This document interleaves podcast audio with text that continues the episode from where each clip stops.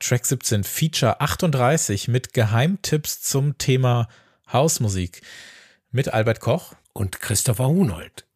Hi, schön, dass ihr da seid. Äh, Track 17, ja, Feature Nummer 38 mittlerweile. Track 17, der Musikpodcast, ähm, der euch in den Review-Folgen das äh, Beste, Interessanteste und Spannendste ähm, aus der aktuellen Musik äh, präsentiert einmal im Monat und vorstellt und ein bisschen Kontext liefert. Und in den Features äh, können wir uns erlauben, dann einfach alles äh, zu machen, was wir wollen. Wir haben äh, letzten Monat eine wundervolle neue Runde Soundfights gespielt mit unseren Gästinnen Anke van der Weyer und Dick Böhme.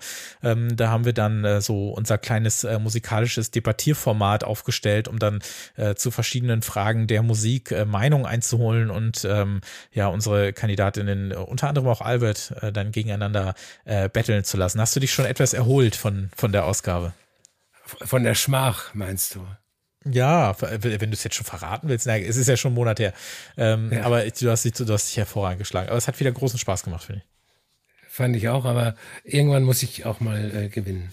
Ich bin nicht der Siegertyp, aber irgendwann, irgendwann ja. werde ich mal. Oder du rächst dich einfach und äh, hostest nächstes Mal. Und wenn ich dann teilnehme, dann kannst du einfach sagen, Christopher, was laberst du für einen Mist? Dafür gibt es einen Punkt Abzug. Das kannst du natürlich das auch machen. Ist, das ist eine gute Idee. ja, überlegen wir uns da bis zur nächsten Folge. In den Features machen wir alles möglich. Vielleicht habt ihr das auch schon mitbekommen. Wir hatten auch ein Feature äh, zur, äh, zur japanischen Musik. Wir haben ähm, darüber gesprochen, ob wir es verlernt haben, konzentriert Musik zu hören. Wir haben äh, Genre-Turniere veranstaltet und, und, und. Also da ist alles Mögliche dabei. Und wenn ihr möchtet, dass wir damit weitermachen, das in der Qualität und Frequenz weitermachen können und aber auch äh, Bonusfolgen äh, haben möchte, die dann exklusiv für unsere UnterstützerInnen sind. Da reden wir dann immer über, ja, oder meistens über äh, Classic-Alben, also Alben, die äh, nicht zu Unrecht einen sehr äh, guten Ruf genießen. Wir hatten zuletzt, ähm, hatten wir über Broadcast gesprochen, ne? Was, was, welches Album war das? Ähm, The Noise Made by People, das äh, Debütalbum von Broadcast aus dem Jahr 2000. Ein fantastisches wie sagt man so schön, Electronic Listening Album. Ja. Und äh, ihr könnt auch dann mit abstimmen, über welche Alben wir dann da sprechen. Das könnt ihr dann ab der zweiten Stufe. Geht einfach auf steadyhq.com slash check17. Da gibt es alle Infos, die ihr braucht. Vielen Dank an alle, die uns schon unterstützen oder das weiterleiten an Leute, die uns unterstützen können und wollen. Dankeschön. Wir äh, reden heute zum zweiten Mal über Geheimtipps. Wir haben das ja vor ungefähr einem halben Jahr oder wann war das? Irgendwann Anfang des Jahres oder so haben wir es schon mal gemacht. Da haben wir ähm, uns ja so ganz breit gefächert darüber unterhalten. Ne? Warum gibt es äh, Platten, die so ein bisschen unter dem Radar fliegen? Warum gibt es Platten, die äh, nicht das Gehör finden, was sie verdienen?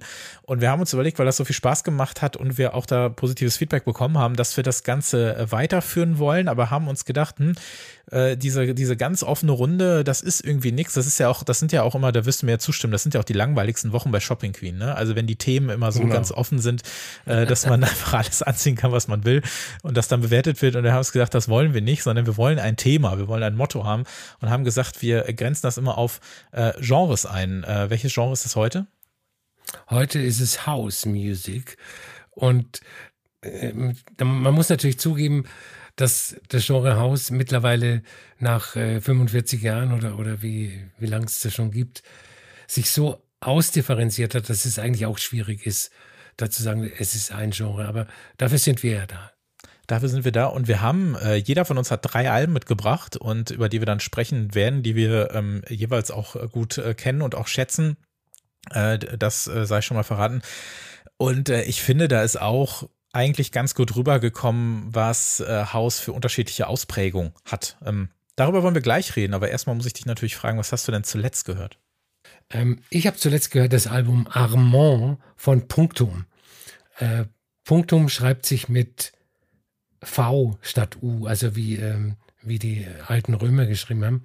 Das ist äh, das Projekt eines Menschen, der heißt Caspar Clemens und äh, ist veröffentlicht worden auf dem Düsseldorfer Label Hauch Records.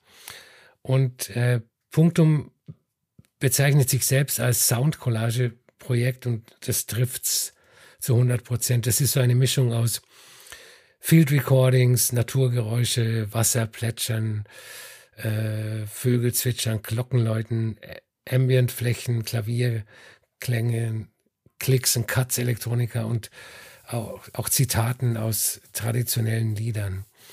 Ähm, ich höre ja viel so Zeug, aber ich finde selten ist, sowas Stimmiges draus geworden wie auf diesem Album. Armand von Punktum. Hm.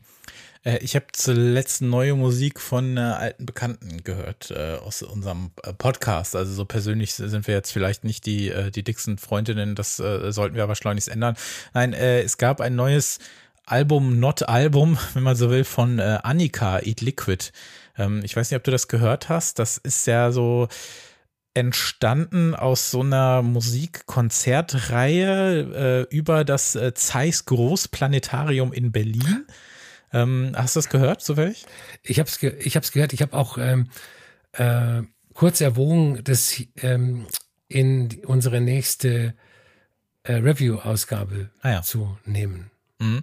Ähm, ja, es gibt so eine Konzertreihe Live Radiant. Das ist vielleicht auch für viele Leute, die gar nicht in Berlin wohnen, auch nicht sonderlich interessant. Ähm, aber es gibt da diese Konzertreihe im Planetarium und dann hast du so eine, ja, sie selbst nennen es 360-Grad-Konzerterfahrung, audiovisuelle Show und bla bla bla. Wie es im Planetarium ist, ähm, kann man äh, finden, wie man will. Ich mag die ja eigentlich immer ganz gerne. Letzten Endes ist dabei aber trotzdem einfach Musik äh, bei rausgekommen. Und es ist nicht ganz diese klassische äh, Annika-Musik, äh, die man so kennt, also was so in dieses äh, dubbig äh, postpunkige, ähm, ja ähm, etwas so so so roughe, ähm, ja so halb improvisierte, gecoverte hineingeht, sondern es ist ähm, oft Instrumentalmusik, so psychedelisch, äh, teilweise auch beatlos, immer mal wieder mit ihrer äh, Stimme. Und das hat mich schon äh, doch äh, durchaus äh, erfreut. Also ich kann auch ohne das Setting, also ich kann auch hier aus dem Fenster gucken und die Musik gut finden. Ähm, das funktioniert auch. Ich kann mir aber auch so ein paar von diesen Plastiksternen, äh, die dann nachts so leuchten, an die Decke kleben und das Album dabei hören. Ich glaube, das funktioniert auch. Aber ich finde es dann ganz schön. Aber äh, scheinst du ja dann auch äh, zu mögen, wenn du schon erwogen hast, das mit in die Folge zu nehmen. Ja, ja. Es ist ein, wie du gesagt hast, äh, atypisches Annika-Album. Also ich, ich hätte, wenn ich es gehört hätte, ohne zu wissen, dass sie das ist, wäre ich wahrscheinlich nicht drauf gekommen. Nee, erst wenn man dann wirklich einmal, ist. ja, erst wenn man einmal kurz ihre Stimme hört, dann denkt man so, ja, ach ja, Gott, ja. was ist da denn los? Ich habe auch erst gedacht, das ist irgendwie ein Album von einem anderen Projekt, was einfach so heißt. Also ich habe das gar nicht äh, zusammen äh, irgendwie. Aber ja, äh, fand ich auf jeden Fall äh, durchaus empfehlenswert. Wir hatten ja am Anfang der Sendung schon äh, ganz kurz die Richtung vorgegeben. Wir haben heute wieder ein Feature zum Thema äh, Geheimtipps, aber eben ähm, etwas äh, reduziert auf den Bereich Haus. Und äh, ihr könnt uns natürlich gerne an info@track17podcast.de oder an track17podcast auf Instagram und Twitter auch mal schreiben, welches Genre ähm, ihr euch von uns wünscht für eine andere äh, Reihe hier, für eine andere Ausgabe in der Reihe Geheimtipps. Ähm, ja, und wir haben uns jetzt irgendwie eigentlich relativ schnell, also wir haben ja gesagt, wir wollen jetzt irgendein Genre machen, aber wir sind irgendwie sehr schnell auf Haus gekommen. Was meinst du, warum ist das so? Ich glaube, das liegt daran, dass Haus ja schon irgendwie in unserer DNA eingeschrieben ist, wie man so schön sagt. Also ähm, auch wenn wir sehr oft andere Musik behandeln, ähm, hat es ja sehr viel mit Track 17 zu tun das stimmt auf jeden Fall. Ähm, und ich musste dann auch nochmal drüber nachdenken, wie ich für mich, also es gibt natürlich überall zig äh, Definitionen und so weiter und so fort, aber ich habe es versucht, ein bisschen persönlicher zu machen, wie ich dann Haus sehe und was ich an Haus auch mag und warum sich das auch ähm, durchaus gut äh, eignet für so eine Sendung, weil es eben nicht so festgelegt ist. Also ich empfinde Hausmusik, äh, korrigiere mich da gerne, wenn du was anders siehst, auch wie so eine Brücke. Also ich liebe auch Techno total. Also Actress ist ja nun mal einer meiner absoluten Lieblingsmusiker. Ähm, ich liebe Techno gerade, wenn ich was Bestimmtes möchte. Also vielleicht auch was, was sich so ein bisschen abschottet, vielleicht auch mal was, was minimalistischer oder direkter sein soll oder ein bisschen was anderes von mir erfordert. Aber an Haus mag ich, dass es so den Arm ähm, so in, in Richtung anderer Genres äh, quasi so ausstreckt und so und so sagt so, hier, komm, komm zu mir. Also Haus, finde ich, braucht eigentlich immer ein Präfix auf eine Art. Ob es jetzt Minimal ist, äh, ob es äh, Tech, äh, Tech ist, ob es äh, Pop ist, äh, Block, Deep, Funk. Also es gibt ja so viele Begriffe, die du vor Haus äh, packen kannst, weil das halt so ein formbares Genre ist, finde ich. Würdest du das unterschreiben oder siehst du das anders? Sehe ich genauso. Liegt natürlich auch in der Geschichte von Hausmusik äh, begründet. Weil, wenn man sich die ganz frühen Sachen anhört, von denen wir jetzt keine äh, in der Auswahl haben, so die, die mit End, äh, die mit End 80er äh, 12 Inches vom, vom Tracks Label aus Chicago, dann ist das ja noch sehr ähm, Disco und, und, und Soul und Funk beeinflusst. Und also wahrscheinlich kämen Leute, die äh, Haus nach der Definition von heute hören, die so einen Tracks-Track von 1987 hören, gar nicht auf die Idee, dass das Hausmusik ist. Und ähm, deswegen ist es halt viel offener für andere Einflüsse als, als Techno. Techno ist so eine, so eine hermetische Welt, in, in der natürlich äh, gibt es experimentelle Ausschläge nach links und rechts, aber ähm, Techno mit Gesang ist schon mal eine Seltenheit, sage ich mal. Man kann ja auch einfach stumpf sagen, äh, wenn man es ganz billig meint, Techno mit Gesang ist erstmal Haus.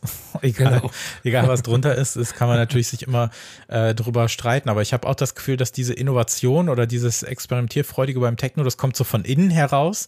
Und beim Haus ist es einfach so offener und äh, nimmt sich dann äh, Dinge, die schon da sind, um es irgendwie zu verwursten. Und im Techno ist es dann eher was äh, in sich gekehrtes. Ähm, sicherlich gibt es aber auch äh, Beispiele in jede Richtung. Ähm, mich würde interessieren, äh, gibt es für dich eine bestimmte Phase oder vielleicht sogar ein bestimmtes Jahr, an dem du gedacht hast, Haus hat hier gerade aber mal so richtig den Jackpot gezogen und hier passiert gerade eine Menge Großartiges? Ja, gut, es ist natürlich äh, biografisch bedingt. Ich habe mich mit ja. äh, Hausmusik äh, beschäftigt, so ab Mitte der 90er, als so Minimal House gerade äh, in war. Und da habe ich gedacht, ja, yeah, so klingt mhm. äh, 1995 oder 1996. Ähm, und dann habe ich mich eigentlich erst historisch zurückgearbeitet zu den Wurzeln von Haus und habe dann gemerkt, äh, wie unterschiedlich diese Musik eigentlich klingen kann, je nachdem, wer, wer und wann sie gemacht worden ist. Mhm. Ich habe für mich festgestellt, allerdings dann damals schon, als das so kam, dass es 2013 äh, war. Da würden jetzt viele Puristen äh, wieder sagen, ja, aber das ist ja also alles, was nach 1986 pff, interessiert mich nicht. Äh, für mich war 2013 das äh, goldene Jahr für Hausmusik, weil ich da für mich das so empfunden habe, dass Haus auch zu so einem Albumthema richtig geworden ist, was es, finde ich, vielleicht früher nicht so unbedingt war, auch wenn wir ja heute explizit äh, nur in Anführungszeichen über Alben sprechen. Aber ich muss sagen, es gibt halt manchmal so Jahre. Also 2013 gab es halt so diesen absurden, äh, discoiden ähm, Haus von so Leuten wie Damiano von Erkart. Es gab nochmal ein Album von John Roberts, über den wir heute sprechen, so diesen äh, melancholischen Deep House. Es gab dann aber auch so dieses dieses äh, schroffe Sunshine-Maschinenhausige von Maximilian Dunbar oder sein Projekt Beautiful Swimmers. Es gab dann was wie äh, Blondes, äh, was ich nachher nochmal habe, was so diesen so, so krautigen äh, Haus mit sich bringt, aber auch Leute wie Lone, äh, die in dem Jahr Singles veröffentlicht haben, was dann so diesen ravigen Haus hatte. Also da kam so viel zusammen und ich hatte das Gefühl, Haus hat sich aus ganz, ganz, ganz, ganz vielen Richtungen bedient in dem Jahr, dass ich das für mich ganz persönlich so als das goldene äh, Jahr für das äh, Genre äh, bezeichnen würde. Ähm, deswegen musste ich auf jeden Fall auch eine Platte aus diesem Jahr mitbringen, die ich persönlich für ähm, absolut äh, unterschätzt halte. Wollen wir mal anfangen? Mit der ersten Platte. Ja. Denn da müssen wir ein bisschen wieder zurückgehen in der Zeit, denn äh, interessanterweise, ich kann ja mal kurz sagen, über was wir hier heute sprechen, falls ihr es noch nicht gesehen habt. Wir sprechen über äh, Virgo, das äh, erste Album von Virgo in Klammern Virgo 4, je nachdem, äh, wie man es nimmt, aus 1986. Springen dann 20 Jahre, äh, beziehungsweise 18 Jahre. Trust Me Working Nights 2007, John Roberts Glass AIDS 2010, äh, Benjamin Plastic World 2011, Blonde Swisher 2013 und äh, das aktuellste Album, wenn man so möchte, ist aber auch schon acht Jahre alt, Body Pill von Anthony Naples aus dem Jahr 2015. Und ähm, du hattest äh, Virgo mitgebracht, 1989. Genau. Und du hast schon erwähnt, die heißen manchmal Virgo, manchmal heißen sie Virgo 4. Äh, davon sollte man sich auf jeden Fall nicht aus der Fassung bringen lassen. Ähm, das ist ein Duo aus äh, zwei Sandkastenfreunden, die dann später auch gemeinsam Kunst studiert haben, Eric Lewis und Mervyn Sanders.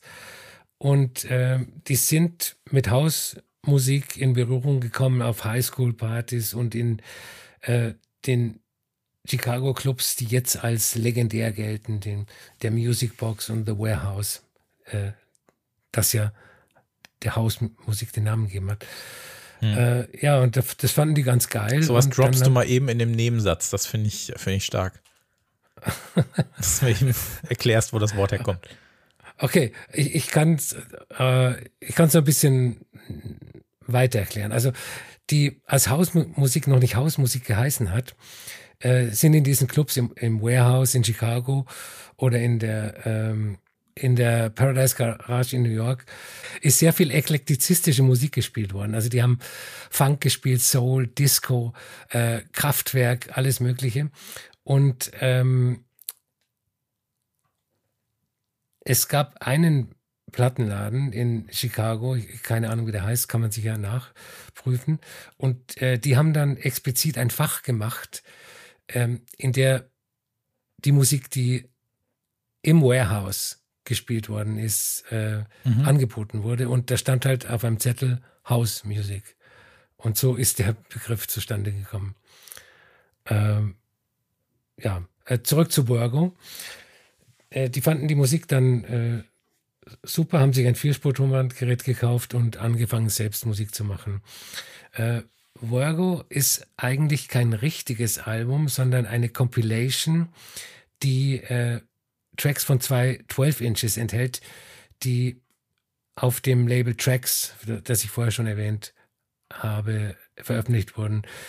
Ähm, Do You Know Who You Are heißt die eine unter dem äh, Namen Virgo 4 und Ride unter dem Pseudonym M.I, äh, die Initialen der Vornamen der beiden. Allerdings ist das Album Virgo noch im selben Jahr 1989 in England veröffentlicht worden.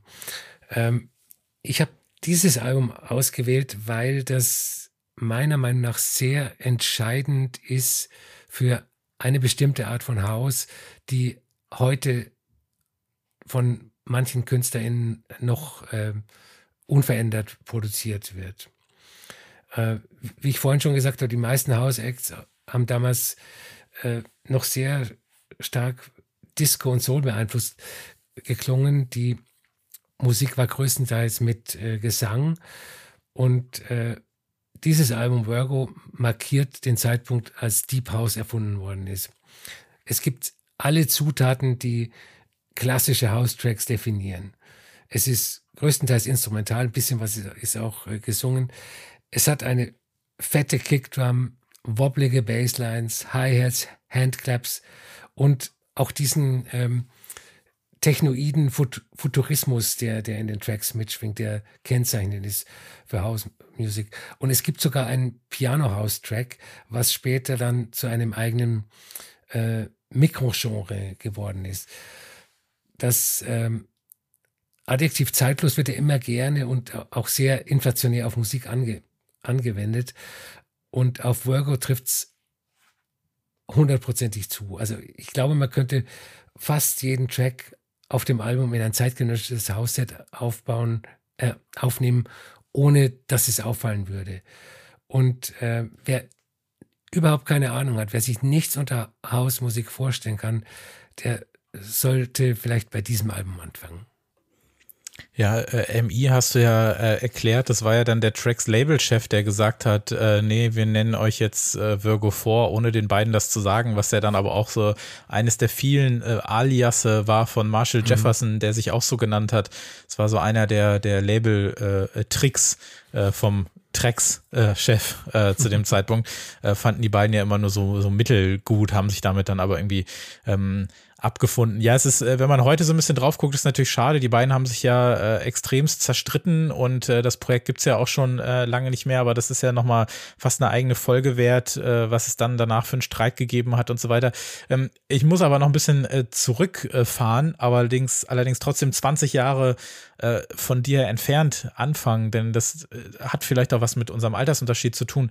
Äh, ich kenne die beiden seit 2010 und das hat vor allem einen Grund und zwar das niederländische Label Rush Hour ist mhm. der Grund dafür.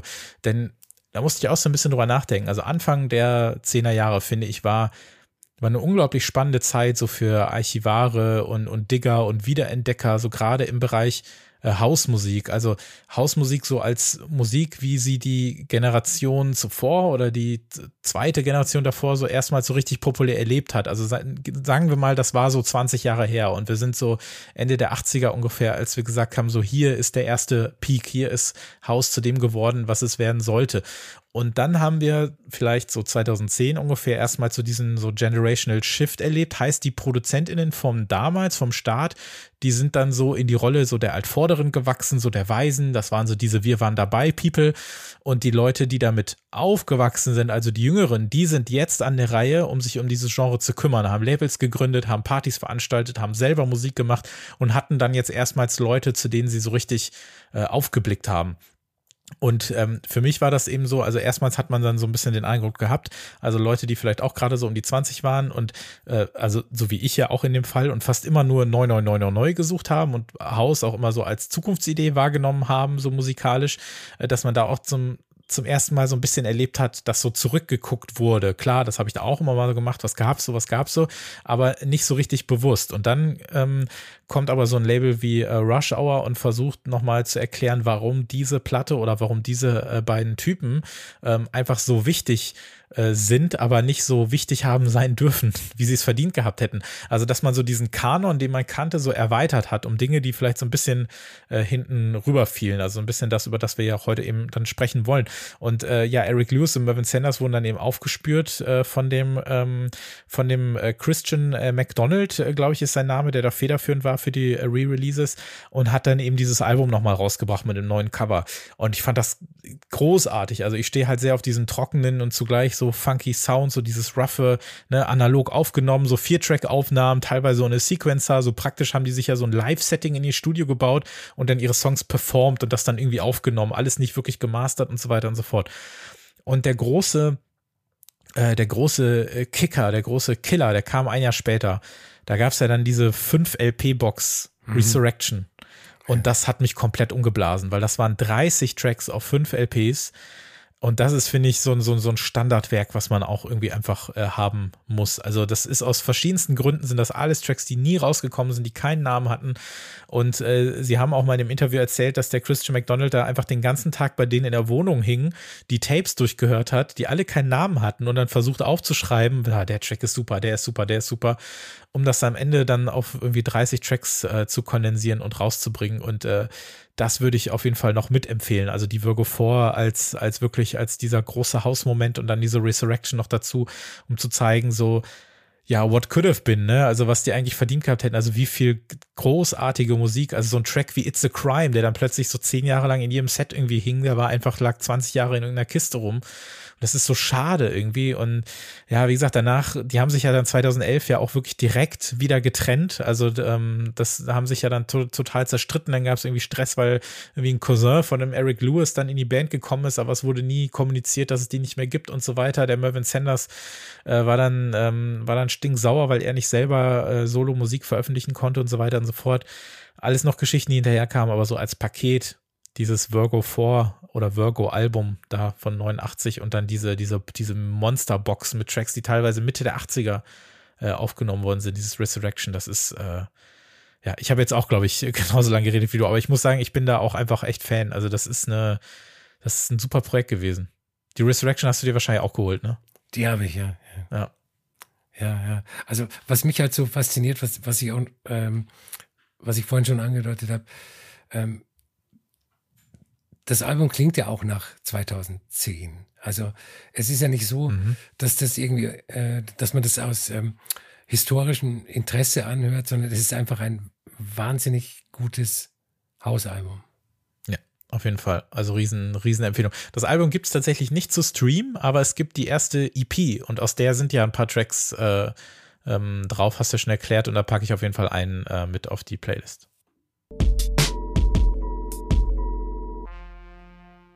Wir springen mal 18 Jahre weiter, ähm, aber auch 2007 hat man sich mit der Vergangenheit äh, beschäftigt. Wir reden jetzt über Working Nights äh, von äh, Trust Me, einem äh, Produzenten aus äh, Manchester. Und da muss ich schon sagen, es ist für mich ein Wahnsinn, dass äh, dieser Musiker zu dem Zeitpunkt, aber auch diese Platte, aber genauso auch In the Red, sein zweites Album, was zwei Jahre später äh, veröffentlicht wurde, dass das eigentlich äh, kein Schwein interessiert hat, so wirklich. Also niemanden, den ich kenne, wenn ich ehrlich bin. Äh, Trust Me wurde so ein bisschen, vielleicht äh, kann man da, also du wirst ihn ja eh kennen, ähm, mhm. aber trotzdem äh, kann man ihn manchen Leuten so schmackhaft machen, weil er wurde so ein bisschen als britischer Moody Man betitelt zu dem Zeitpunkt. Das wäre heute nicht mehr möglich, weil sich sein Sound ziemlich verändert hat. Er ist so über, über Techno, über ziemlich harten Techno dann äh, bei so, ja, so Psychedelic äh, Techno irgendwann gelandet und so weiter. Aber zu dem Zeitpunkt, zumindest zu Beginn seiner Karriere, ähm, als er dann auch von so Leuten wie ähm, Giles Patterson, Carl Craig, aber auch Mr. Scruff so gefeiert und gefördert wurde, da hat man ihn dann so ein bisschen als britischen Moody Man bezeichnet. Ich kannte Moody Man 2007 aber noch nicht, deswegen hat mir das alles nichts gesagt. Ich wusste nur, als ich dieses Cover gesehen habe, äh, dass ich diese Platte auf jeden Fall hören möchte. Ähm, habe mir die erste EP runtergeladen auf seinem Label Prime Numbers, über das ich dann auch Actress äh, kennenlernen sollte, weil der auf einer EP von ihm zu hören war. Und dann kam eben Working Nights Ende 2007. Ein Album, das, ja, so in den wenig glamourösen, aber dafür so sehr dreckig anmutenden, so 70er Jahre vielleicht von New York oder Chicago zu Hause ist. Ich finde, er hat es geschafft, auf eine sehr elegante Art, so seinen Disco, Soul und Funk-Background um so entspannten Deep House zu schnüren und hat da einfach wahnsinnig viel mit Samples gearbeitet, was ich ganz toll fand, weil zu dem Zeitpunkt 2007 stand ich einfach, habe ich auch viel von diesen Instrumental Hip Hop gehört und ich fand Working Nights war so, ein, so eine schöne Brücke darüber. Es war halt sehr Sample orientiert und ich glaube ganz, ganz beliebt waren da eben äh, Samples aus Tarantinos Jackie Brown Film. Es gibt da die Szene, wo ähm, ich glaube Robert Forster ist es irgendwie sein sein sein Taxi aufschließt oder sein Auto und dann hast du diesen Bip Bip Bim Sound und ich fand das cool, weil ich einfach vor kurzer Zeit dann den Film gesehen hatte und solche Sachen dann wieder zu erkennen oder oder wenn äh, Pam Greer dann über ihre Alben spricht, das sind dann so Sachen, die auf dem Album drauf sind. Ähm, und musikalisch hat mich das doch sehr gekriegt. Also gerade so diese Percussions, so dieser äh, leicht quietschige, so Disco-Bass, so dieses eben nie cleane, sondern sehr so roughe, das stand der Platte äh, ungemein. Und ich höre die immer noch äh, total gerne. Und wie gesagt, für mich ein echter Geheimtipp, weil ich halt niemanden kenne, der Trust Me äh, kennt, was ich echt schade finde, äh, gerade wenn ich bedenke, wie äh, ja sehr ich diese äh, ersten beiden Alben verehre. Auch das zweite In the Red, das ist ein großartiges ähm, äh, House-Album, was er dann eher so mit, mit Band und mit so Gastmusikern wie so Damn Funk und Am Fiddler aufgenommen hat. Da standen so die Songs so ein bisschen im, mehr im Fokus, aber so ein klassisches House-Album ist für mich Working Nights. Gefällt dir das denn auch? Aber du kennst doch jemanden, äh, der dieses Album auch. Ja, du weißt, was ich meine. So im, so im, im, im wir, wir sind ja keine normalen Menschen. so im, im normalen äh, Musikhör-Umfeld, äh, meine ich jetzt so. Ja, gut, äh, so gesehen kenne ich auch niemanden. Ja. Äh, ja, also das Album hat ähm, meine Nullerjahre mitdefiniert, sage ich mal. Oder zumindest das Jahr 2007 ähm, mitdefiniert. Albert, ich habe dich lieb. Das ist so. Danke, ich dich auch. Und ähm, wenn ich ich weiß gar nicht mehr, äh, wie ich wie ich dazugekommen bin, aber ich kann mir vorstellen, wenn ich im, ich stehe im Plattenladen, schaue die Neuerscheinungen durch und sehe dieses Cover. Was äh, sieht man denn auf dem Cover? Äh, man sieht eine POC-Frau und ähm, es steht der Name Trust Me drauf. Jetzt weiß ich gar nicht, ob äh, Working Nights auch drauf steht, aber ich gehe ja. mal davon aus. Und das ist alles in so einer 70er Jahre Ästhetik. Also du denkst erstmal, hey, das ist eine Soul-Platte aus den, aus den 70ern. Und ich hätte das wahrscheinlich allein wegen des Covers gekauft, ohne einen Ton von der, von der Musik zu hören. Also es spielt ja absichtlich mit, mit dieser äh, Retro-Ästhetik. Und ähm, er spielt ja auch diese archaische Form von Haus. Äh, es ist auch sehr Funk äh, und Soul beeinflusst.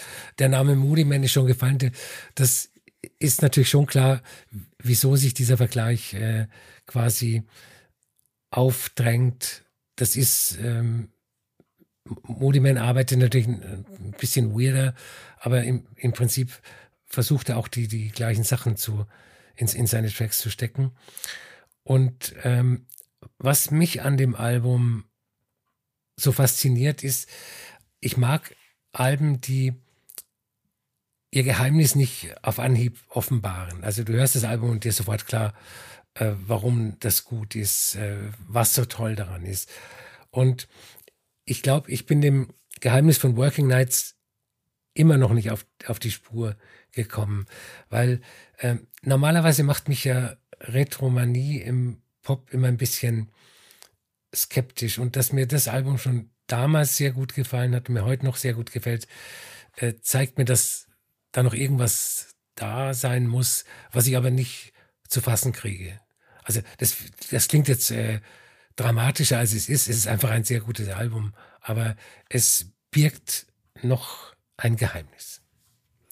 Und wenn ich dieses, äh, als ich das Cover dann zuerst mal gesehen habe, ich habe mich dann gefragt, so, was, was denkt sie gerade? Also wo kommt sie her? Sitzt sie da? Ist sie, ähm, ist sie eine, eine Tänzerin? Irgendwie wirkt das so? Hat sie gerade irgendwie Pause? Arbeitet sie da gerade? Hört, ist das Musik für sie? Ist das Musik, die um sie herum passiert?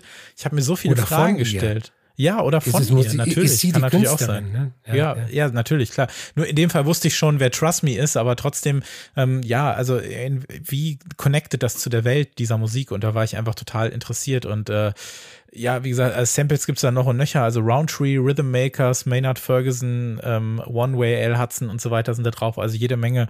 Äh, ist, ist eine tolle Platte, ja. Ähm, ich pack, glaube ich, den Titeltrack äh, Working Nights auf jeden Fall mal drauf.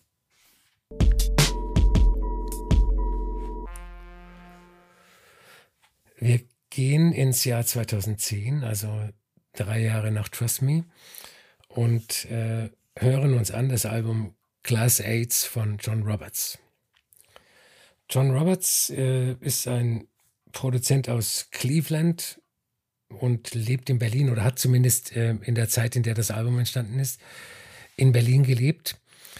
Ähm, es ist sein Debütalbum natürlich und äh, es ist auf Dial erschienen, einem Label aus Hamburg, über das wir hier auch schon öfters geredet haben.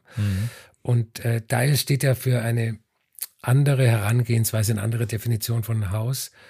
Und äh, da ist John Roberts sehr gut aufgehoben. Das Album wurzelt im äh, Chicago Deep House, geht aber weit darüber hinaus. Bei Roberts muss der Beat nicht immer gerade sein und wenn er gerade ist, dann kann drumherum sehr viel passieren, sehr viel Melodien, sehr viele Effekte, die man nicht unbedingt immer im Haus zu hören bekommt. Zum Beispiel äh, im Track Navy Blue. Ähm, es gibt Tracks, bei denen ein paar einsame Pianotöne von einem Beat begleitet werden oder, oder Glöck, Glöckchengebimmel und äh, was dann zu einer Art elektronischem Rocksong wird, aber, aber Rock nicht, äh, äh, Rock im besten Sinne, sage ich mal. Bitte nicht abschrecken lassen. Und ich finde, dass äh, Leute wie John Roberts es zu verdanken ist, dass sich die Musik, in diesem Fall das, das Hausgenre, immer weiterentwickelt, während die meisten äh, mittlerweile hat sich das ja auch in der, in der elektronischen Tanzmusik so ein bisschen manifestiert, am Bewahren des Status quo interessiert sind. Und äh, Class AIDS, das ist ein permanenter Fluss von Ideen und Sounds. Und was das Schönste ist, es ist äh, nicht irgendwie freaky, experimental Electronic Music, sondern es ist auch tanzbar. Und äh, einmal bricht er wunderbar aus diesem Schema aus in dem, in dem Track Pale, der wie ähm, elektronische Karussellmusik auf dem Jahrmarkt klingt. Und ähm, wir sagen ja immer hier, dieses oder jenes Albumcover visualisiert die Musik perfekt. Und in dem Fall finde ich, äh, passt das überhaupt nicht. Wir, wir, wir sehen ein kleines Schwarz-Weiß-Foto von menschlichen Schuhen und Unterschenkeln in Jeans und das wird ähm, eingerahmt von einem größeren Bild mit so einem einer Art marmorierten Muster und äh, dieses Schwarz-Weiße passt überhaupt nicht. Ich finde die Musik so bunt wie Krass. Äh, wie äh, Kate and Wee Musik. Wow, also wir haben natürlich absoluten äh, Konsens, was die Platte angeht. Die war bei mir, das war auch eine meiner Lieblingsplatten 2010 in diesem in diesem perfekten Musikjahr 2010. Ähm, ich liebe ja auch diese romantische Hausader aus dieser Dial-Ecke, haben wir ja wirklich oft genug gesagt. Also ähm, 2007 Eftemin, Panther du Bronze, äh, Stan und dann wie gesagt so drei Jahre später oder dann kam ja Christian Naujoks noch und dann John mhm. Roberts 2010, die, die 2008er EP war ja schon ein Riesenwurf von ihm, also die fand ich fantastisch. Die Erwartungshaltung war demnach groß, aber ich finde, es passt, ich finde, es passt tatsächlich total dazu. Ich finde, das ist sehr äh, im Mysterium auch wieder wohnende Musik. Ähm, ich finde, dass ich, ich mag gerade, dass es so ja, also ich musste irgendwie denken, warum siehst du genau das auf diesem Foto? Es ist irgendwie, es ist irgendwie fast so ein bisschen wrong auf eine Art. Das ist, was ist das für ein Ausschnitt? Ist das dann eben auch ein Ausschnitt von, von Hausmusik? Gar nicht das, was man eigentlich mitkriegen sollte, sondern, oder eigentlich meint zu fotografieren, sondern eben was anderes. So dieses verkrisselte, verwaschene, finde ich, ist da schon so ein bisschen drin, so aus irgendeiner alten Erinnerung stammt. Aber natürlich dann trotzdem äh, gibt es ja auch so viel, ähm, was so zwischen diesen ja, so obligatorischen Eckpunkten aufgebaut ist, die man bei dieser so, ja, so Soul äh, befüllten Hausmusik eigentlich so kennt und mag und gerade auch von Dial eigentlich ganz gut kennt, dass die in dieser äh, Reduzierung auf so äh, Kleinigkeiten dann aber eben trotzdem so viel mit rausholen und das konnte John Roberts schon immer ganz gut und der hat ja mittlerweile, wenn man mal guckt, der veröffentlicht ja immer noch sehr regelmäßig, teilweise sind die Sachen ja schon sehr minimalistisch geworden und bei Glass Aids hast du natürlich immer noch äh, ja genug äh, genug Fleisch, äh, wenn man so will oder genug äh, Sojafleisch, wenn man so möchte, wie auch immer. ähm, aber das war, also das, das, also die Platte war wirklich fantastisch. Also wie gesagt, nach der Mirrors EP war die Erwartung groß, aber äh, du hast da diese Dial-typische so Hausromanze da drin. Ähm, aber ja, er vergisst halt diese, diese kleinen Melodien nicht, die so den Unterschied machen. Und das ist so smart und so voraus und so ein Track wie Ever or Not, das, der gehört in jedes Ohr. Also das war einer der großen Hits äh, 2010. Äh, vielleicht bin ich aber auch nur farbenblind, das kann ja auch sein. Aber irgendwie äh, habe ich schon das Gefühl, das ist so, weiß ich nicht, da hier ist keine Farbe in der Musik, aber dafür, aber trotzdem habe ich ein schönes weißes Hemd mit einer schwarzen Fliege an und äh, Nippe an meinem Getränk in dieser Bar und, und lausche äh, John Roberts. Hm. Und du gehst in den Zirkus so lange und hörst die Musik. Genau. Auf den Jahrmarkt gehe ich.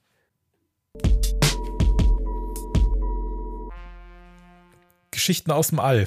Wir sind ähm, in der Plastic World von äh, Benjamin geschrieben, B-N-J-M-N, alles groß. Äh, wir sind auch wieder auf Rush Hour, denn Rush Hour hat sich ja, das ist auch ein Zufall, Rush Hour hat sich ja nicht nur um das Ausgraben äh, alter Helden gekümmert, äh, wie zum Beispiel äh, Virgo äh, 4, ähm, sondern eben auch neue Musik veröffentlicht und der Produzent Benjamin hat 2011 sogar zwei Alben in einem Jahr rausgebracht. Also das ist ja empfiehlt man ja nicht immer so auf, aus äh, aufmerksamkeitsökonomischen Gründen, weil dann hast du, musst du immer schnell wieder nachlegen oder sonst was. Aber hat er gemacht, waren beide super, aber Plastic World ist für mich das, ähm, das große, äh, große, große ähm, Highlight.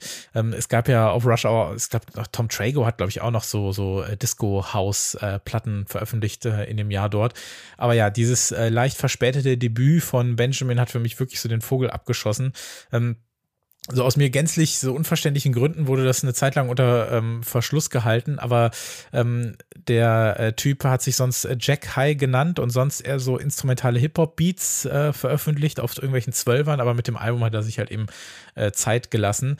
Und ähm, ich muss sagen, also es gibt halt wenige Platten, finde ich, die so klingen wie dieses und es macht mich wahnsinnig, dass das wirklich so als Geheimtipp durchgehen muss, weil keine Ahnung, also als ob es so die einfachste Aufgabe so des Planeten wäre. Absorbiert äh, Plastic World, finde ich, so die Atmosphäre der ersten so Warpschen Katalognummern, sperrt gleichzeitig aber auch so Glitch-Musik und so ganz antiken UK-Rave in ein Zimmer, äh, nur um dann halt die Nacht am Ende doch mit Haus zu verbringen. Und ähm, ja, die Beats sind eher gerade, das muss man schon sagen. Also die vier steht, IDM darf betanzt werden, aber es geht so ein bisschen um die Sounds, die sich so drumherum schlängeln. Also es gibt diesen Monster-Track, der heißt Tunnel Flight. Äh, der kann eigentlich nur ein, ein, ein goldenes äh, Hach irgendwie evozieren. Ob das jetzt auf der Tanzfläche ist oder über Kopfhörer, ich weiß es nicht. Ähm, also das ist so, weiß ich nicht, äh, Füße, Herz, Hirn, also alle werden bedient und ich weiß nicht, was man, was man noch alles machen soll, außer zu sagen, anhören, äh, kaufen, in irgendeiner Form unterstützen und zusehen, dass da mehr als irgendwie die paar tausend äh, ähm, ja, Plays bei rumkommen, die die Platte irgendwie gerade hat. Das macht mich, macht mich echt wahnsinnig. Ähm, kanntest du den Mann und kanntest du die Platte? Ich äh, besitze diese Platte, aber ich kann sie nicht finden. Ich habe jetzt im Zuge der, Recher der Recherchen in äh, der Abteilung äh, elektronische Musik unter B ähm, geschaut. Ich, ich habe entweder habe ich die falsche eingeordnet oder sie liegt irgendwo rum. Ähm, ich äh, kann sie nicht finden, aber irgendwann äh, stoße ich da auf jeden Fall drauf. Ähm, was ich an dem Album mag, ist, dass es ähm, komische Beschreibung vielleicht, dass es die Räume weit aufmacht. Also du hast irgendwie das Gefühl, das ist eine äh, total offene Musik. Also nicht so ähm, akzentuiert auf den Punkt. Also die, die Musik will dich äh, umarmen, sage ich mal. Und ähm, sie hat äh, größtenteils einen Rave-Einschlag. Was mich dabei wundert, ist, ich, ich kann mit so Rave-Musik äh, eigentlich nichts anfangen, aber mit dem natürlich schon. Und ähm, liegt wahrscheinlich daran, dass er sehr mit Sounds experimentiert, mit, mit äh, schrägen Sachen. Und äh, was du aber schon gesagt hast, was sich nicht in den Rhythmen manifestiert, sondern äh, nur in den Beigaben. Die, die mhm. Musik ist ein, eindeutig für den Dancefloor ausgelegt. Kann man aber auch zu Hause hören, wie alle elektronische Musik. Ähm, er macht es ähnlich wie Trust Me. Er spielt mit so Versatzstücken aus äh, Funk und Hip-Hop, nur nicht so ähm, offensichtlich und wahrscheinlich auch nicht so äh, gesampelt aus äh, Originalquellen, sondern er macht es auf eine sehr minimalistische Art. Und ähm, das macht es irgendwie zu einem besonderen Album. zwei Jahre später, im Jahr 2013, wird House nochmal auf eine etwas andere Art und Weise interpretiert, sondern ja, deutlich psychedelischer, krautiger, wenn man so will, verworrener, äh, auf eine andere Art einnehmender, also dass du wirklich gefangen genommen wirst von dieser Platte, weil du so hypnotisiert wirst von ihr. Ähm, das ist so Haushypnose, äh, hätte ich das in dem Fall genannt. Es geht um Swisher, das eigentlich äh, eigentliche Debütalbum von äh, Sam Haar und Zack Steinman, die sich Blondes äh, nennen zusammen. Äh, die beiden hatten ein paar 12 Inches schon rausgebracht, dann 2012 äh, wurde das Ganze dann so als Album slash Compilation rausgebracht, aber Swisher war dann so der eigentlich erste richtig große äh, Projektwurf der beiden. Und ähm, das ist noch mehr als ordentlich, was natürlich untertrieben ist, als das, was die beiden vorher gemacht haben denn Zwischer bedient sich so einer krautigeren Variante so der Blondes-Musik. Also du hast diese psychedelische, analoge Deep House Musik, die ist so fast meditativ, die ist sehr experimentell. Äh, dazu gab es auch einen passenden YouTube-Stream, also so ein Video zu dem ganzen Album, bei dem so abstrakte Visuals die Atmosphäre der Platte untermalt haben. Und das ging dann natürlich auch einfach mal 65 Minuten wie die Platte, so eine, so eine Trance-Exkursion und dann läuft so ein ganz abgefahrener Film durch den Kopf. Ähm, diese ja, so dronigen, so verwaschenen Flächen, so dieser, ja, fast schon so vergiftete, so zischende Groove, der irgendwie so dabei ist, was natürlich sich auf eine Art wiederholt, aber du merkst halt im Laufe der Zeit auch in den einzelnen Tracks, dass da immer so ein kleines Element dazukommt oder weggenommen wird, sich so ein bisschen was verändert, dass du nie ganz sicher sein kannst, wo stecke ich eigentlich gerade in diesem Track. Ähm, die, die Kickdrum fand ich einfach großartig, gerade bei meinem absoluten super Lieblingstrack, den ich auf die Playlist packen werde. Ähm, sehr schöne Rhythmen, ein so perfekt dosierter Anteil Ambient. Ich muss sagen, so vor zehn Jahren hatte ich da so gar keinen Bock drauf, aber ich mochte so diesen Anteil davon, das auch so ein bisschen in diese IDM-Ambient-Richtung ging. Und ähm, ja, das ähm, zisch, zischklickend und gleichzeitig dann eben mit diesem Ambient Drome noch darunter. Und ähm, ich fand, die haben ein für mich total unerwartetes Album geschaffen. Also eins, was für mich in diesem, ich habe es vorhin erwähnt, dieses Hausjahr 2013 war halt so großartig, weil so viele verschiedene Platten äh, veröffentlicht äh, worden sind, die alle in irgendeiner Form mit Haus spielen. Und Blondes haben es dann eben auf die Spitze getrieben, was so diesen verrauschten Psychedelic Krauthaus äh, betreffen. Und ich war da total drin. Und ähm, klar, man sagt ja immer so dieses und jenes Album, das muss am Stück gehört werden. Aber ich finde, auf Swisher äh, trifft das absolut zu. Da muss man sich komplett komplett äh, reinlegen. Also, ich muss erstmal anfangen mit einer Themaverfehlung. Ähm, das Album erinnert mich auf ganz fatale Weise an unsere Diskussion äh, bei Track 17 über das Deep Listening. Also das Album kann nichts dafür, dass es ähm, mich daran erinnert. Ich finde es wahnsinnig gut, muss aber gestehen, dass ich es zum letzten Mal vor zehn Jahren gehört habe. Also in dem Jahr, in dem es veröffentlicht worden ist. Und zwar, um genau zu sein, am 23. November 2013 habe ich dieses Album zuletzt gehört. Und das hat mir meine äh, iTunes-Bibliothek verraten. Okay. Was ich sagen will, ist, wir hören hunderte von Alben im Jahr, finden sehr viele sehr gut, haben aber nur wenig Zeit, um auf ein paar zurückzukommen.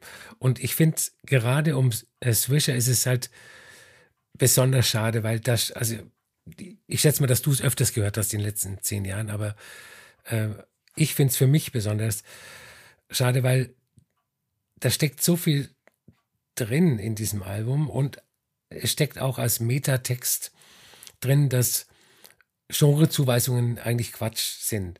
Also man hört auf dem Album House, man hört aber auch Techno, man hört beides in ihren Minimal-Varianten.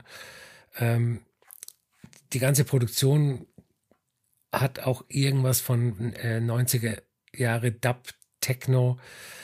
Äh, manche Melodien haben dann diesen Chicago House Appeal.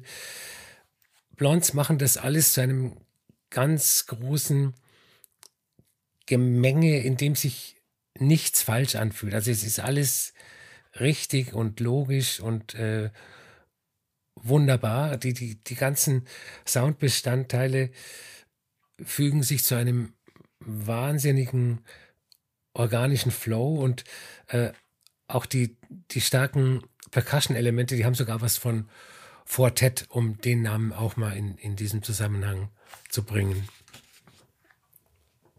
Aber du hast es jetzt nochmal gehört vor der, vor der Sendung. Ja, ja. Hm. ja. Also Dann, jetzt, hm. jetzt gilt nicht mehr äh, November äh, 2013. Ja. ja. Ja, es gibt ja diesen, also für mich ist so einer der perfekten Tracks des Jahres eben Elise äh, gewesen. Das ist ja auch der neunte und letzte auf diesem Album und auch einer der äh, längsten Tracks auf der Platte, wobei die ja alle so ihre, weiß nicht, sechs, sieben, acht, neun Minuten äh, dauern. Und Elise hat so dieses unglaublich magische und magnetische, also was sich so aufbaut. Du hast immer diesen äh, mit leicht pumpenden Beat, also wirklich sehr, sehr verhalten. Und dann hast du diese irrsinnige Melodie und ich weiß gar nicht, mit was die gespielt wird, mit was für einer Art von Instrument, egal ob analog oder digital, wird diese Melodie gespielt, dieses Ding, Ding, Ding, Din, din, din, din, din, din, din, din, din. Und es ist so ein Ohrwurm. Und es ist halt gleichzeitig dann sowas total äh, Hypnotisches, weil es sich aufbaut und aufbaut und aufbaut und dann irgendwann wirklich wie so ein, ja, wie so ein richtiger Hit dann nochmal loslassen darf und das auf diesem Album und das so als Ende nochmal zu hören, wo alles aufgeht und alles so für sich funktioniert, also, boah, ich bin, also es macht mich äh, glücklich, diese Platte, kann ich nicht anders sagen. Aber dann äh, nehmen wir das doch als Gewinn, dass du das jetzt nochmal hast hören können. Ja, ich werde es auch öfters nochmal anhören, habe ich mir geschworen. Ich hoffe, ihr macht das auch, wenn ihr diese Platte noch nicht kennen solltet. Aber ich finde, ähm, das ist ein Album, was auch, ähm, ich gucke auch hier gerade mal wieder bei einem dieser äh, ominösen äh, Streamer hier. Elise hat immerhin knapp 60.000 Plays, aber dann der Rest hier 5.000, 5.000, 6.000, das kann es alles nicht sein. Ähm, deswegen finde ich schon, dass Swisher definitiv ähm, underrated ist und auch als Geheimtipp durchgeht. Aber ich glaube, das gilt für, sowieso natürlich für alle Platten, über die wir heute sprechen.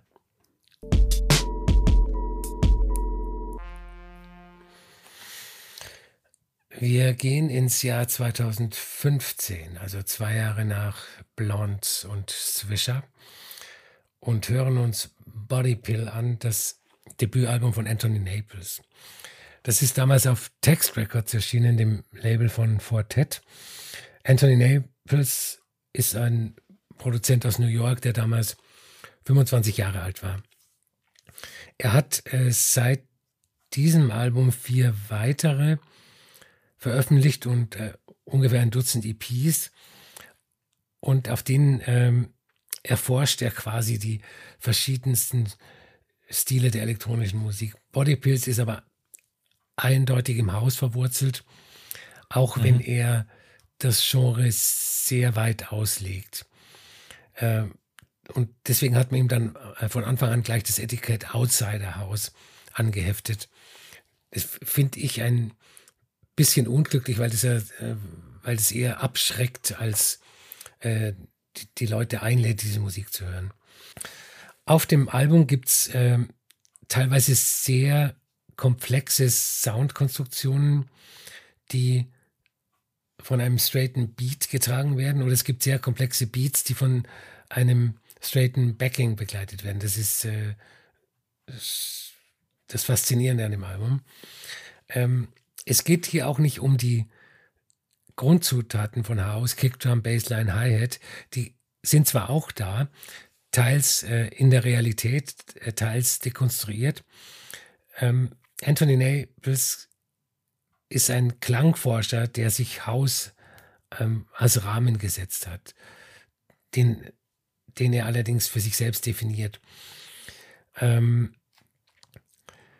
was mir später aufgefallen ist, ist, dass äh, John Roberts und Anthony Naples vom Grundsatz her an derselben Sache arbeiten. Nur finde ich die Musik von äh, Anthony, Anthony Naples auf Body Pills vielleicht ein bisschen weniger verspielt als die von John Roberts. Hm.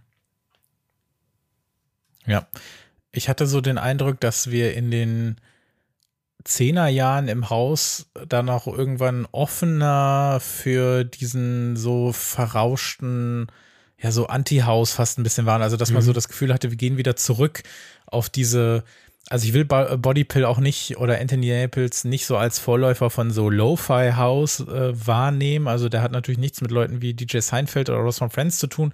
Äh, das geht überhaupt nicht in diese Meme-House-Richtung, aber trotzdem gab es wieder mehr dieser Platten und jetzt können wir natürlich auch gerne äh, Ghetto Will von Actress nochmal erwähnen. Also Platten, mhm. die bewusst ähm, Lust und Spaß daran hatten, an ja der, der Reduzierung ihrer technischen Möglichkeiten oder so. Ja. Aber um trotzdem damit noch eine Wirkung zu erzielen. Und das hatte ähm, Anthony Naples auf jeden Fall auch auf seinen äh, EPs auf Trilogy Tape, die ich auch ganz toll fand. Ähm, Bodypill muss ich dann sagen, das ist für mich da, so ein Album wie für dich ähm, Swisher. Also das habe ich äh, gehört und äh, gut gefunden, aber dann war es halt auch einfach das. Es war ein gutes ja, ja. Album und ähm, da kann dann Anthony Naples nichts dafür, sondern da kann dann einfach nur die Zeit äh, was dafür und äh, die Tatsache, dass es noch viel, viel andere großartige Musik ging. Aber nichtsdestotrotz ähm, ist für mich äh, so ein Album wie Bodypill auch sehr äh, stellvertretend für das, was im Haus dann so Mitte der Zehner auch passiert ist. Also, dass du so gesagt hast, okay, du hast jetzt so diesen, so diese so äh, skelettierten Drums, du hast dann so ein bisschen das um so ein, ein Loop herum gebaute, äh, ja, so Soundkonstrukt und ähm, versuchst dann einfach so ein bisschen ja, damit äh, die Leute äh, abzuholen und trotzdem tanzbare Musik zu machen, aber ja. guckst eigentlich, wie wenig brauche ich dafür, so ein bisschen, und damit das irgendwie trotzdem funktioniert. Und äh, da finde ich, ist das in Teilen gar nicht so weit weg von sowas wie, wie Blondes, äh, wenn es dann, äh, wo du dann manchmal das Gefühl hast, okay, hier setze ich den Bass auf diese Art ein, hier setze ich die, die Drums auf diese Art ein und krieg damit dann trotzdem irgendwie das, was ich haben will und mach's auf eine Art, ja, so sehr, ähm, ja so kosmisch auf so eine Art. Und das äh, hat dann schon ganz gut funktioniert. Ich werde es jetzt auf jeden Fall äh, noch ein paar Mal hören, um mich dann äh, weiterzuarbeiten, weil ich habe auch das neue Album noch nicht gehört und das äh, muss dann auch mal sein. Ähm, genau.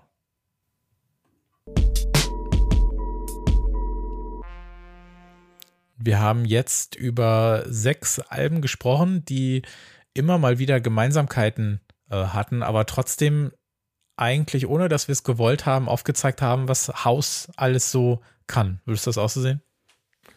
Sehe ich genauso.